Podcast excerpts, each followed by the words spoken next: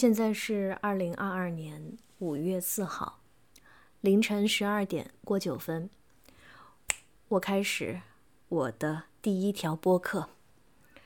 虽然说昨天其实我已经试过一次，哎，昨天还是前天，但是失败了。就是录到中间的时候，我就有点录不下去了，所以我决定今天从头再来。但是呢，可能跟之前录的东西完全不一样。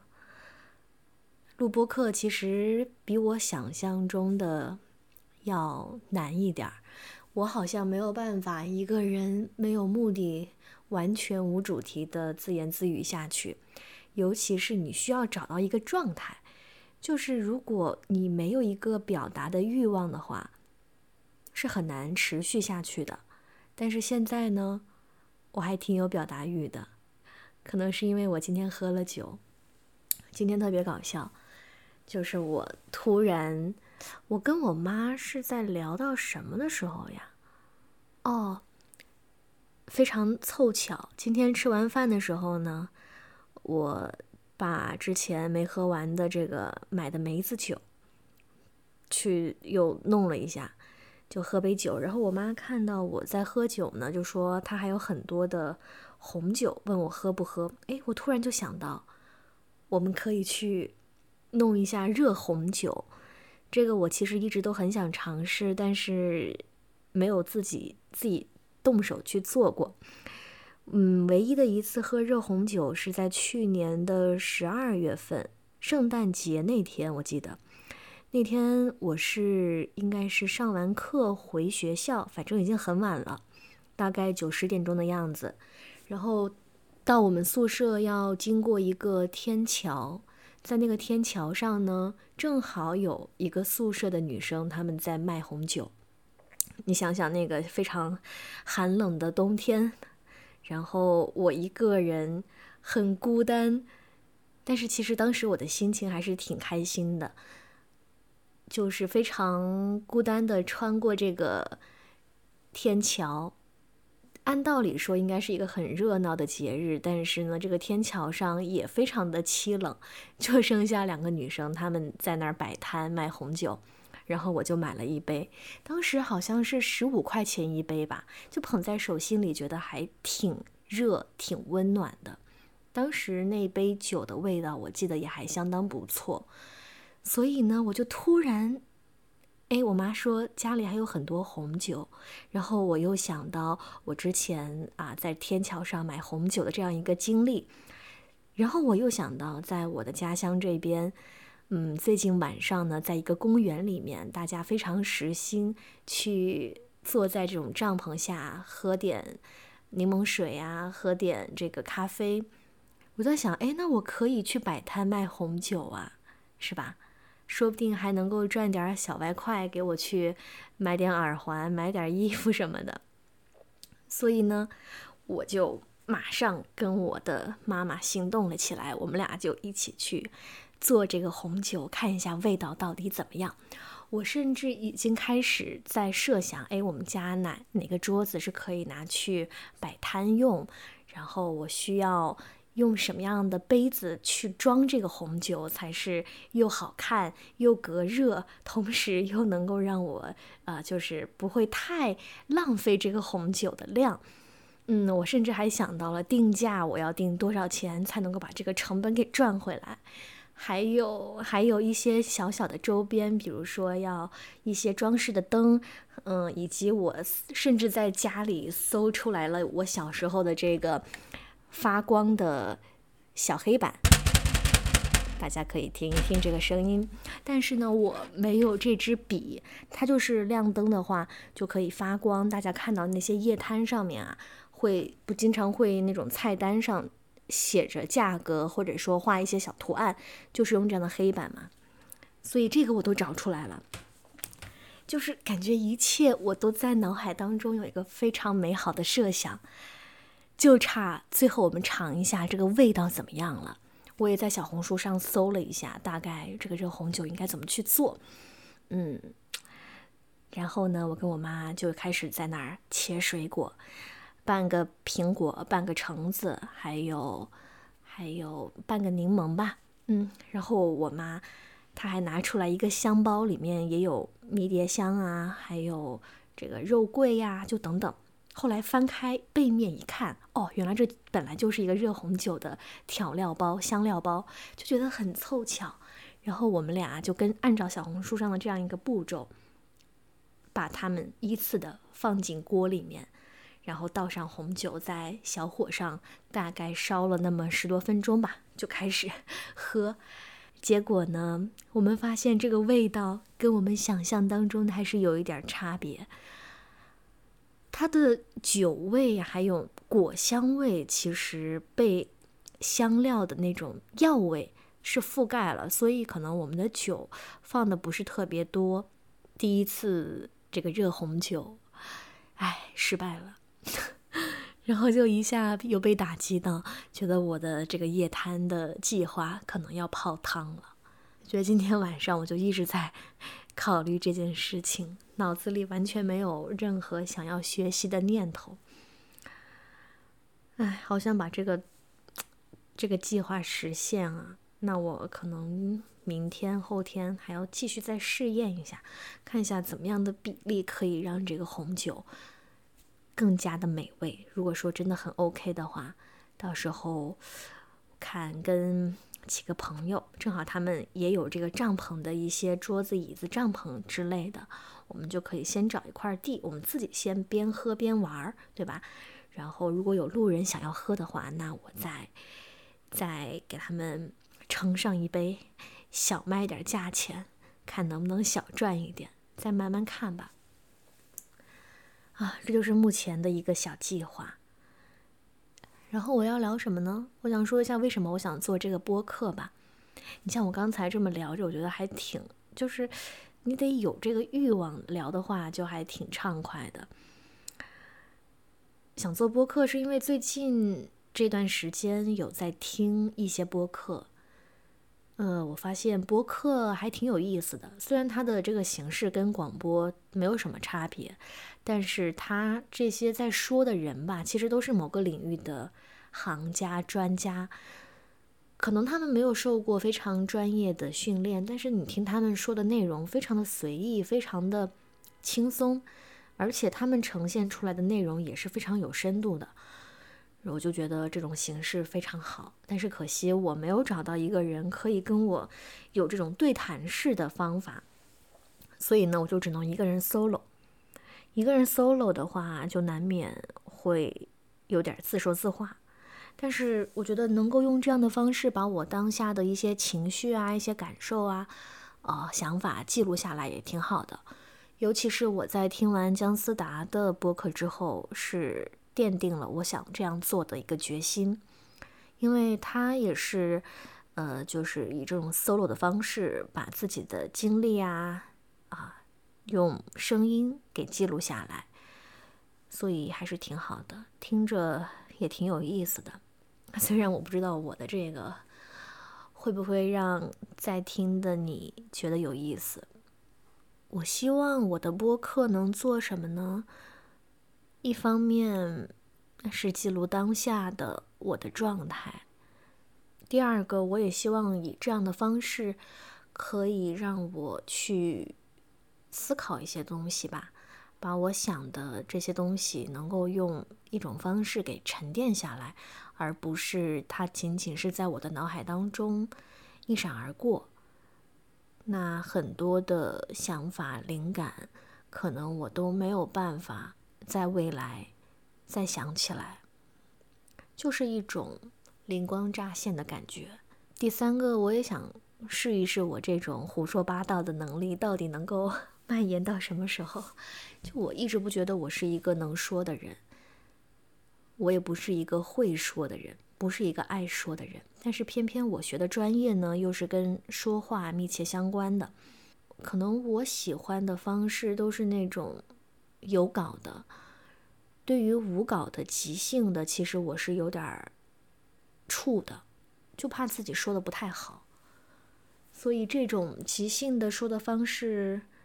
如果说能够让我找到一种轻松的感觉，那也是不错的。当然，我也更加希望我能够通过这种漫谈式的东西，能够让自己说出一些 有内涵的话，但是目前看来还没有达到这个境界。就想跟大家聊一聊近况吧。嗯，因为最近在读的书也好看的电影、电视、纪录片，其实都有一个共性，他们有一个共同的关键词，那就是教育。结合我自己的经验，包括我现在所处的阶段，其实也是跟教育紧密相关的。现在是二零二二年的五月四号，是我研究生第三个年头，也可能是我这辈子学生时代的倒数第二个月。如果说以后我不读博的话，那这就是我现在学生时代的末尾了。疫情确实给我的研究生带来非常大的缺憾。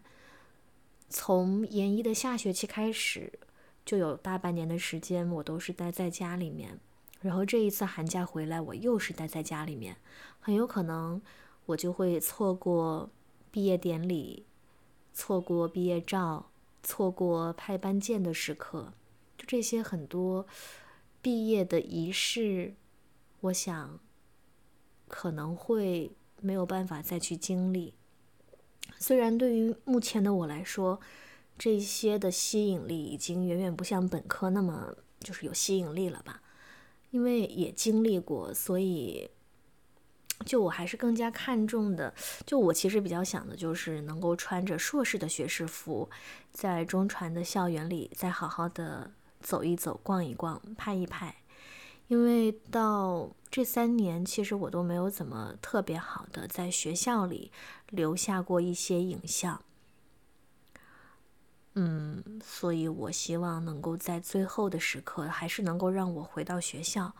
把这一个小小的愿望。再实现一下，啊，然后说到就是最近在看的这些书呀、纪录片呢，其实都跟教育有关，嗯，给大家推荐一下吧。一个是黄登老师写的《我的二本学生》，一个是纪录片，就是《真实生长》。《真实生长》这部纪录片也是我在听播客的时候。无意当中听到的，他讲述的是北京十一中学他们的三名高中生的一个成长的经历。北京十一中学跟我们大部分人的高中有什么不同呢？就是一个素质教育和应试教育的区别。我当时在听这个播客的时候。正好我跟珊珊还有小黄，我们三个人泡完温泉回来，在路上边听然后边聊，非常碰巧的发现哦，原来珊珊她也是，呃，素质教育成长起来的小孩儿，她是在一个他们当地的外国语学校，所以在播客当中谈到的那些素质教育的这些环节，在他来看就是非常正常不过的。比如说，可能没有高考的应试的压力，他当时就是直接从高中可以保送到一些大学的。包括在学校当中，这个学生社团的氛围是非常浓厚的。如果说你是呃这个学生学生社团的一个发起人，或者说你参与到这个社团，都是可以拿到学分的。在他们。每天下午可能四点钟放学之后，就是鼓励大家能够参与各种各样的，呃，学生社团活动，包括做志愿者呀等等。所以在他们的高中就是非常快乐的，老师都会鼓励他们去尝试各种各样的社会实践，啊，就是会把他们的这种，就是不把他们当做一个教育的。教育过程当中的一个工具吧，更多的是把他们当成一个人来发展的，会注重他们全面素质的教育，然后就会联想到我们自己的教育模式。其实我跟小黄，我们俩是一个高中的嘛，我们当时也是说这个当地的一个最重点的中学，但它其实本质上还是应试教育为主。会有一些素质教育在里面，它不是完全的，呃，完全像某一些高中那种军训式的应试教育。我发现我们高中的时候，其实大家都挺会玩的，嗯，比如说我们也会经常办一些歌唱比赛、合唱比赛，还有拔河比赛，包括英语剧比赛等等，就是也是学生大家一起去。琢磨一个剧目，把它排练出来，老师也非常的支持。而且就是成长到现在，我会发现我们高中那一批同学都非常的有个性，他们都知道自己想要的是什么，非常清晰的知道自己喜欢什么，不喜欢什么，敢于去表达，敢于去学习尝试新的东西。所以呢，我觉得我们当时高中的氛围是我非常喜欢的。初中的话，就可能更加的军事化，完全的应试教育了。那说到应试教育呢，就可以去跟这个我的二本学生这本书关联起来。在看这本书的时候，让我印象特别深刻的就是作者他提到，他当老师的时候，看到这些二本学院的学生，呃，经过了应试教育的这些高考之后呢。其实，在大学的课堂上都是非常的麻木、很冷漠，然后也没有什么反叛精神，更多的都是不太愿意去思考的，没有具体的目标的这么一群年轻人。当时看到的时候，我就会在反问自己：我是不是在大学的课堂里呈现给老师的也是这样一个中规中矩、好像被修剪的非常规整的一个学生？嗯，其实我也一直觉得我不是一个特别有个性、特别突出的，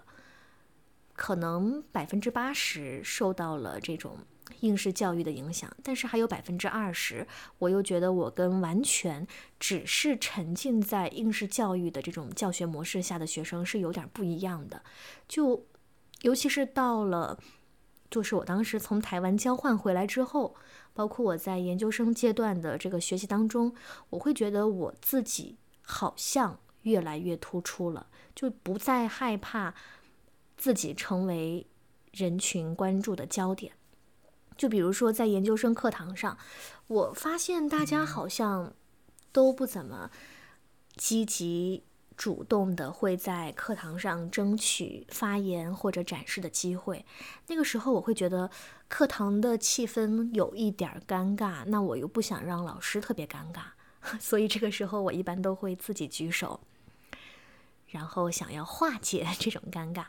啊，一方面自己也是真的很想听一听老师对我专业的一些评判吧，能够学到一些经验；另一方面呢，就是出于这个课堂的。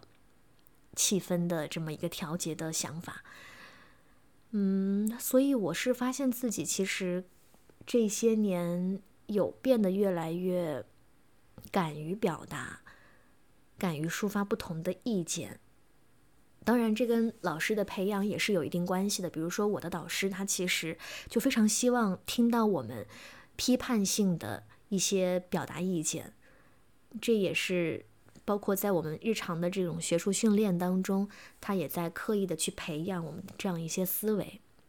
这一点我觉得也是非常的重要，对我产生了很大的影响。啊，然后说到哪儿了？嗯，说到这种教育模式哈，嗯，我觉得自己之所以还剩那么百分之二十的不同，就是自己其实有受到不同的。除了应试教育之外的一些教育，比如说高中的艺考，我觉得这对我来说真的非常的重要。因为我是艺术生嘛，所以呢，我们高中除了高考之外，还需要参加艺考这么一个环节。那么艺考就相当于让我们提前迈入到社会去经历，比如说考学的那些过程，我们需要去到，我们需要去不同的城市，我们需要跟不同的人去接触。包括我们在学艺术的时候，其实是有一部分时间脱离校园的。你会更多的把时间还有你的目光去关注一些社会问题呀，或者说，嗯，一些就是会比感觉会比同龄人提早的关注到，呃，这个社会当中的一些事情。会有一些早熟。然后另一方面呢，我觉得可能也是因为一起艺考的同学，大家形成的氛围是跟在学校里上课的氛围是不一样的，大家都非常的活泼开朗，尤其是学我们这个专业，大家都很能侃，很能说。所以在这样一个氛围之下，其实有让我，呃，逐渐的在打开自己。这个是艺考它带给我的一些影响。那第二个呢，我觉得可能也是跟我本科的教育有关。本科其实跟我想象中的真的不太一样，就老师也是放养式的。所以我比较幸运的是，我觉得我找到了那么几个跟我志同道合的人。我们很能聊得来，包括我们能够在老师的带领之下去尝试一些很创新性的项目。这个，尤其是我当时在广州这样一个非常开放包容的城市当中，那么当时大家的一种，比如说商业头脑，比如说这种开放的、勇于尝试的心态，都是有在影响到我。大三的时候呢，去到台湾交换。更是让我感受到一种非常自由、非常开放的课堂氛围。在台湾的课堂上，我会发现我们的学生变得完全不一样了。比如说，在这个，在我们自己的本科学校，我们的这个讨论氛围其实相对来说是比较沉闷的。但是，同样的一群学生，我们到了台湾之后，却可以跟老师产生非常热烈的交谈。就老师他们其实非常想听到你的声音、你的观点，而且他们不会去否定你，他们永远说你说的对，啊，我们的一些想法给他们了一些启示，所以在这样的氛围之下，这样被鼓励的氛围之下，你就越来越敢于去表达，敢于去举手发言，做那个去抒发你观点的人。这一点对于我。对于当时的我，真的影响非常大，所以我相信我后面之所以有勇气在研究生的课堂去举手发言，一定受到那个时候台湾课堂的一种氛围的鼓舞。我觉得要发表自己的声音，这是一件非常重要的事情，你需要被别人听到。所以说到现在，我觉得自己真的非常的幸运，就是有接触到不同的教育模式，而不仅仅是受限于同一种教育的方法。这让我在思考，教育它到底给我带来了什么呢？教育它不仅仅是在传授知识，它更多的可能还是传授我们一种学习的方法。比如说，至少到现在，我一直保有一种对于知识的渴望。我可能不一定要从老师身上去求得答案，但是老师教会我怎么样去找到自己想要的答案。比如说，去自己挖掘第一手的信息资料，比如有很多的论坛，只要是你想学，小红书、B 站都可以成为你的学习资源。所以呢，这是我觉得教育带给我的第一点，一直对学习保有热爱。总是会觉得你越学越觉得自己好像没有学够，没有学精，就还是希望自己能够掌握更多的知识，这是第一点。第二点，嗯，我不确定教育有没有改变我的命运，因为，呃，现在说教育改变命运、读书改变命运这样的论调呢，似乎。还是跟以前有很大的不同，毕竟在原来高等教育，它作为国有经济控制下的一种教育模式，培养的人才就是为祖国、为社会去培养精英的。那么当时，呃，如果说，尤其是他们最后。毕业之后是可以直接由国家分配工作。那即便你是一个底层的或者是农村的小孩，你的确是可以通过读书换换取一份非常稳定的工作，实现阶级阶层的流动。但是到了我们现在呢，好像这样的机会其实在逐渐的变小，因为我们现在已经到了一种计划经济体制下的。教育模式，教育，尤其是高等教育，它变成了一种工业流水线式的教育体系。老师他们有自己的 KPI，学生呢更多的是为了满足就业的需求，培养的这样一些技能型的人才。包括我自己，我觉得我可能学了这么多年，也就是掌握了一些跟声音有关的一些技能性的东西。也是为了在毕业的时候能够找到一份更加对口的工作，就觉得很满意了。他没有了原来的教育那种，就是跟原来的教育来说，还是有一点变质的。但这是整个大环境影响下的这么一个结果。我也不知道，我现在即便是读到了研究生，即便是我找到了一份比较对口。可能让大家看起来觉得还挺光鲜的一份工作，是不是就已经实现了阶层的流动？我不确定，但是我觉得可能教育带给我的影响就是，我确实看到了更大的世界。如果是在我原来家庭的这么一个阶层、这么一个小城市的话，我是没有办法接触到这么精彩的世界，接触到这么厉害的人物，去积累这么多优秀的、优质的人脉资源。但是现在我其实可以做到的，只是我不知道我能不能说，在这样一个基础之上，让我们整个家族，就是整个后代的。这么一个阶层可以实现一个向上的流动，这个我是现在还不敢确定的。啊，这让我想到了，就是纪录片那个《真实生长》当中的某一个主人公周子琪，他就说到，他的爷爷让他他们整个家族从农村搬到了城市，然后他爸爸呢是从小城市搬到了北京这么一个一线城市。所以他的家族其实也期望着他能够再往上实现一个跨越，比如说去到美国，嗯，纽约、华盛顿等等这样一些世界型的超大城市，让他也通过自己的读书、高考实现一个命运的再往上的提升。所以这可能，嗯，是在很多人眼中教育能够带来的一种实质的功利性的一种。呃，效应吧。但是在目前我自己身上来看的话，嗯，我不确定我有没有这个能力吧，让我整个家族再往上实现这么一个呃跨越，从一个三线的小城市，能够让呃未来的子女去到一线或者是更大的一个地方一个平台去发展。这个呢，嗯。只能等待未来了，等时间去回答，